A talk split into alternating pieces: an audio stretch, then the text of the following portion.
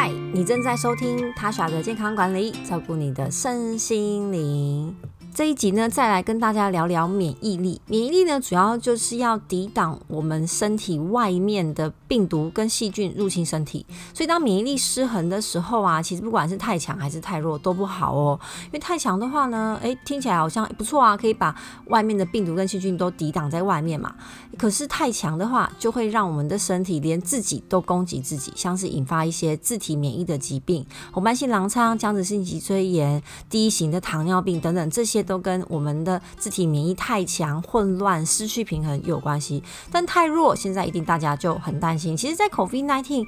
发生之前呢，应该你身边可能有些朋友他本身的免疫力就是比较弱一点点，所以呢，呃，常常交替的季节啊，他就特别容易感冒，或者办公室呢，只要有一个人先鸣枪了，就是哦，我感冒了，然后把病毒带来办公室。以前大家也没有戴口罩的习惯，对不对？可能连感冒这个人都没有这么。这么认真在戴口罩保护别人，所以很容易一个人感冒。是办公室里面好多人都感冒了，你就看说，哎，谁最快跟上？那可能就是他的免疫力比较弱，或是他距离这个生病的人比较近等等。这就是免疫力太强跟太弱后都不好，就很麻烦嘛。那我到底要怎么去保养它？其实呢，呃，太强的部分大家可以不用太担心，因为你很难说哦，因为我太注重保健，让我的免疫力太强，结果就发生自体免疫疾病。基本上基本上不是这样子的，所以我们还是以预防免疫力太弱为出发点，好吗？那这个免疫力太弱呢，我们就讲免疫力失调好了。会有什么样的一些症状呢？像是呢，肠胃，因为我们百分之七十的免疫细胞都是在肠道驻守，我们吃东西吃进去就。不小心可能就会吃进去病毒跟细菌嘛，因为你也不会每一餐的食物都喷酒精消毒，你可以把它洗得很干净，但上面还是附着着很多的菌。尤其是我们台湾有一个夜市文化，虽然现在大家应该很少去啦，不过哇，里面的食物真的是 CP 值很高，对不对？那你也会发现，其实那夜市的一些环境哈不是这么的干净，所以它当然菌虫就会多一点。每一年呢的夏天，呃，卫福部去抽检的时候啊，都会发 都会有新闻发新闻说，呃，检查哪一个夜市什么大肠杆菌过量。其实这个真的很难做到百分之百的合格，因为就是在那个环境嘛，然后。还有我们有些有时候其实喜欢去菜市场买一些菜，夏天的时候啊，那些肉品跟海鲜，其实，在这样高温底下，很容易那个细菌数量就超标了。只是你肉眼完全看不到，一般也不会去验那个菌数嘛。好，所以我个人啦，我个人都习惯肉品类、海鲜类都直接从网络上购买，它是呃，就是可以直接冷冻，然后宅配到你家，因为。在外面你很难，就是去确保它是干净的，还有那个菌数。有时候去，其实我自己也很喜欢去逛菜市场，但是有时候看到那个呃环境啊，苍蝇啊这样飞，就还是觉得有点可怕。好，所以你关于吃的东西，其实我们。不是说把它洗干净看不到这样就好，你去购买这个食品的来源也是很重要。那这个免疫力跟肠胃呃肠胃的关系，就是百分之七十的免疫细胞都在肠道驻守，就是我可能我偶尔还是想要吃夜市啊，或者我还是去菜市场买了这些食物啊啊食材，那我当然就要随时准备好，对不对？那当我们肠胃的状况不好的时候，哇，它就没办法帮你好好的助手了，像是呃发生便秘、和拉肚子、胀气、消化不良、益生菌不够等等的情况，那会发生这些状况，可能是你一时的，好像说吃坏肚子，或是最近饮食比较不正常，熬夜也会引起一些肠胃的症状，或是运动量变少都会。好，或是你原本就是一个肠胃道不好的人，哇，那你可以想象，呃，原本就肠胃道状况有刚刚讲的这些症状，那你本来的免疫好在肠胃道这一块可能就不是很好，好，这是第一个，肠胃失调其实也会影响我们的免疫失调。如果你的肠胃有这些便秘、拉肚子、胀气、消化不良等等，那你要先把肠胃顾好。那第二，好是你明显感觉到的一些过敏症状，尤其是打喷嚏啊，好，然后鼻塞啊这种过敏性鼻炎的感觉。那这个这样是因为你的身体正在抗拒排斥，想要把某个东西把它呃赶出来，所以打喷嚏好鼻塞。那是因为呃它被一些物质刺激，但是其实这个物质并不是真的有害的病毒或是细菌，好像尘螨。然后现在换季，很多有人是对这种气温的变化敏感，这也是免疫力失调的一个症状。那大家就会发现，其实现在过敏的人很多，对不对？其实过敏不是一个正常的情况，虽然它很常见，但不代表它是正常。呃，那 maybe 它不是很严重的疾病或是急重症，但长期来说要有一个警讯，就是诶，我的身体免疫力在这一块不是很好，它有点失去平衡，所以要努力调整一下过敏的症状。那要怎么调整呢？其实如果呃是比较轻微的，你可以尝试说早上就喝一杯温开水，然后呢，嗯，吃一些跟免疫力调整有关系的营养素，或像维生素 D、维生素 C。然后多吃青菜，这个跟水果，这个是肯定要的。接着就是去避开会让你过敏的物质，就是就是我们上一集在讲的，然后先把这个会让你过敏的物质先从身体里面排干净之后，再慢慢的好把它吃回来，看你的症状会不会改善。我通常就建议大家真的就是麸质跟奶类，好先做最简单的呃测试，然后多吃益生菌，好也可能好可以帮助这个症状的改善，还有凤梨酵素。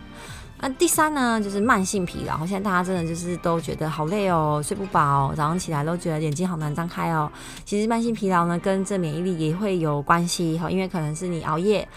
或是睡眠品质不好，像我昨天也是睡得不太好。那当然就会觉得说，哇，全身都有点无力哈。这长久的这样子情况影响，会让你的身体的疲劳越来越明显哈，累积。好，那第四呢，感冒。感冒当然就是也是免疫力失调嘛。那有时候可能呢，假如说同样一个感冒病毒，我们想象哈，举例，感冒病毒呢随时都在你的周围。那平常你免疫力好的时候，其实它一进来就被你杀了。但是呢，呃，我因为一些原因让我的免疫力下降的时候，诶，它就特别容易让你引起感冒的症状。那第五呢，有些人的免疫力失调是在皮肤上的，像我之前前几年也是，就是我的小腿呢长了呃不明的小小的红的疹子。那有一些部分会很痒，一痒就超级可怕啊。有时候他就在那边也不太痒，然后去看医生，其实得到的呃诊断也就没有太明确，拿到的药物就是类固醇，虽然可以稍微压下症状，但当然还是要认真的调整。像我最近呃后来啦，就从去年开始觉得这个疹子一直在那边不是办法。很认真的从饮食跟运动去调整之后呢，诶，有一块原本是超级痒的，然后一直脱皮，然后它皮它的角质还会硬化，好，现在的那块就恢复正常。现在剩右边的小腿有一小部分还有这个红疹，看最近呢戒掉了麸质，断掉了奶，啊，我本来就不太吃糖，这样，所以现在就完全不吃，看会不会改善。所以皮肤的症状也要我们去注意，有时候不是说它有痒啊，或是明显的呃什么脱皮，它才需要你去注意，其实疹子也是需要你去看到的。那这个就是头痛啦，头痛太多的因素可能会引起的，像有人睡不好也容易头痛，但其实呢，呃，它跟免疫的关系就是神经这边的影响。好，所以讲到神经呢，有一个病症，它其实跟免疫力有很大的关系，可能啊有人曾经发生过哈，因为它发生的比例其实不算太低，就叫做带状疱疹。尤其是最近在呃气温的转换，我如果衣服没有穿对啊，然后又就最近又下雨嘛，淋到雨啊，哎，就可能让你的免疫力就是往下降。哦，轻微的话可能就是小感冒，好，不是确诊，而是小感冒。那严重一点呢，哦，再加个熬夜，工作压力大，哎，可能来找你的就不是简单的感冒，而是带状疱疹。其实带状疱疹呢，它引起这个疾病的病毒跟水痘病毒是一样的，所以大家回想一下，哎，你小时候有得过水痘吗？其实认真说，我有点想不起来，这可能要问妈妈，呃，可能要问我妈。但我印象中我是没有啦。那呃，水痘呢，在康复之后，其实我们就不会再得到水痘了。可是呢，这个病毒会潜伏在我们的身体当中，会藏在这个神经节里面，等待你等待你的免疫力真的往下掉的时候，哎，它就会跑出来作乱。那带状疱疹最恐怖的就是那个。就是带状的疱疹嘛，就是它长在身体的不同的区，有人是长在头和脸上，然后长在背，背的话就是哎秘密看不到，但是就觉得躺躺在床上就觉得好痛哦。还有些人长在胸口，而且还有一个都市传说，好说呃，如果这个带状疱疹绕一圈就会死掉，对不对？所以害有些老人家就觉得很紧张。那感染的症状哈，它其实一开始会很像感冒。在前面的三到四天，水泡不是疱疹，不是马上发出来的，他会觉得头痛，好胸闷、胸痛，觉得呼吸不是很顺畅，好，然后痛感越来越严重，好。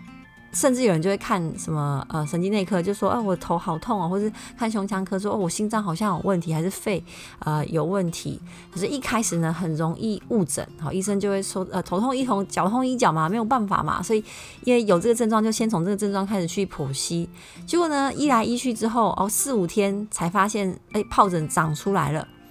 好，那疱疹长出来的地方就会局部的更明显的疼痛，然后很痒，然后感觉会有点异常，就是可能温度啊，或者你去触摸的呃感觉。那个疱疹可以抹，带状疱疹不不会因为这样子呃传染。然后多发在五十岁以上，不过我呃身边有一些三十岁上下的朋友也是有听过啦。那呃这年纪比较年轻会有带状疱疹，其实主要真的都是免疫力下降。那跟熬夜，我个人觉得有很大的关系。其实疱疹，那带状疱疹它也不是一个致命的疾病，多半呢在二到三周之后会疱疹就是会消失。可是呢，最烦最讨厌的就是它有后面。一连串的算是后遗症或是一些症状，就是神经痛，疱疹后的神经痛。这神神经痛呢，可以长达几周、几个月，甚至是几年。可能呃，简单可以用口服止痛药来压症状，但是有些人其实对于这些药物的治疗，maybe 也不是很明显，哦，所以可能还要加上抗病毒的药物。然后它的疱疹的这个后遗症状啊，会根据你你的疱疹长的部位有点不太一样。像是呢，如果长在脸上，可能你就要担心说，诶，它会不会伤害到你的视神经？那长在背，其实就是我们的感觉神经。那脸上除了视神经之外，如果眼睛附近的话，还有我们的颜面神经。哦，颜面神经痛是非常痛苦的一件事情，就让我想到我那时候做眼睛镭射，那我就好像它刺激到我的一个。呃，颜面神经我不是很确定，反正它就是脸嘛，镭射就刺激到。然后我有一颗牙齿哦，莫名哦，它也没有蛀牙，可是它之前呃有蛀过很深，但是清干净了。但是刺激到的样子，反正呢就超级无敌痛，后来那颗牙齿就跟着就直接根管治疗了，因为实在太痛了，就把啊神经给处理掉了，刺激到。所以颜面神经痛哦，真的是超级无敌痛苦的。如果你的黑状疱疹呢是长在脸上的话，哇，那个这就更要去注意后遗症。那其实带状疱疹啊，跟很多疾病一样，如果早一点发现它是带状疱疹，赶快呢就使用相关的药物，其实它留下后遗症这些后面神经痛的几率就会比较小。不过就跟我刚刚说的一样哈，它的症状一开始并不明显，常常都要等到疱疹长出来了，你才发现哦，原来这个是嗯带状疱疹，因为一开始的症状太像感冒了哦，太像一般的什么呃，就是什么头痛啊，就是胸痛啊，然后可能刚好呃这个罹患的本人呢又有一些其他的慢性病，所以就开始先检查什么血压是不是太高啊，血脂是不是太高啊，就会拖到一些时间。那毕竟它前面也只有三到五天的前驱症状。那一除了吃药物，呃，服用相关的药物，然后看医生就医治疗之外呢，我们当然就是要先照顾好自己的免疫力，好，补补充足够的维生素。这其实你当然在平常没有带状疱疹之前就应该要注意自己的免疫力。但是如果真的不幸好拿得到这个带状疱疹发发作了，那你还是要更认真的吃这个免呃吃我们的维生素，尤其是维生素 B，好，因为呃它是神经的疼痛。维生素 B 群呢，可以针对神经的修复更有帮助，所以这个时候其实剂量建议可以多吃一点，好，但当然不要吃到过量，因为呃烟碱酸吃太多你会身体发热，好，你可以去看这个剂量。我是我自己之前啊，我个人哦，先拿我自己举例哦，不代表这个 医疗建议，大家可以吃到两倍左右，就是你的你自己家里买购买的维生素 B 群，然后吃到两倍，可能讲后建议摄取量一天是一颗，那你在这个恢复期。好，治疗期就可以吃到两颗。那维生素 C 当然是对免疫力非常的有帮助，可以从新鲜的蔬菜水果去吃，或者你可以直接的补充呃一些补充剂，因为这样是比较方便的。好，这个一定要好好的去照顾这个带状疱疹的恢复期。好，然后在它疱疹长出来的时候，当然真的手不要手坏坏，好去抠那个弄破那个水泡。虽然它不会传染给别人，但是如果有伤口，又还要再照顾。好，所以呃，就让它自然的水泡去消退。好了，如果真的有了伤口之外，哎，请小心不要让它感染，因为以后带状疱疹也是因为免疫力不好嘛。所以如果有伤口，就好好的去清洁，然后需要的话就呃用一些无菌的敷料把它隔离起来，然后甚至有需要的话开局部的抗生素，好，请医生帮你看一下这个伤口，因为有时候可能在背部，哦，不是看得很到，看得到。那也绝对不要去乱涂一些草药膏。因为这时候你的免疫力不好，就不要乱拿自己当实验，好，就是好好的照顾这个伤口也是非常重要的，然后去减少后遗症的呃发作，好，减少这个疱疹后神经痛最讨厌，这真的很讨厌，所以可以跟医生积极的讨论说，是不是有一些呃抗病毒的药物呢可以做使用。那再回来谈到这个免疫力，我们可以怎么样去提升呢？哦，真的很大一个重点就是睡觉睡眠时间，因为当我们晚睡哈超过十一点，好那好不要这么严格，十二点 睡的时候呢，其实你的体内的压力荷尔蒙就会分泌的比较多，那压力荷尔蒙其实会抑制到我们的免疫力，然后再加上呢，你可能饮食也没办法吃到啊这么多的维生素和新鲜的蔬菜水果啊，你又熬夜啊，你有可能喝了一些酒精饮料哦，又又可能呢吃的多一点甜食，哇，这些全部。加起来真的都是在对你的免疫力就是大大的压制跟很大的挑战。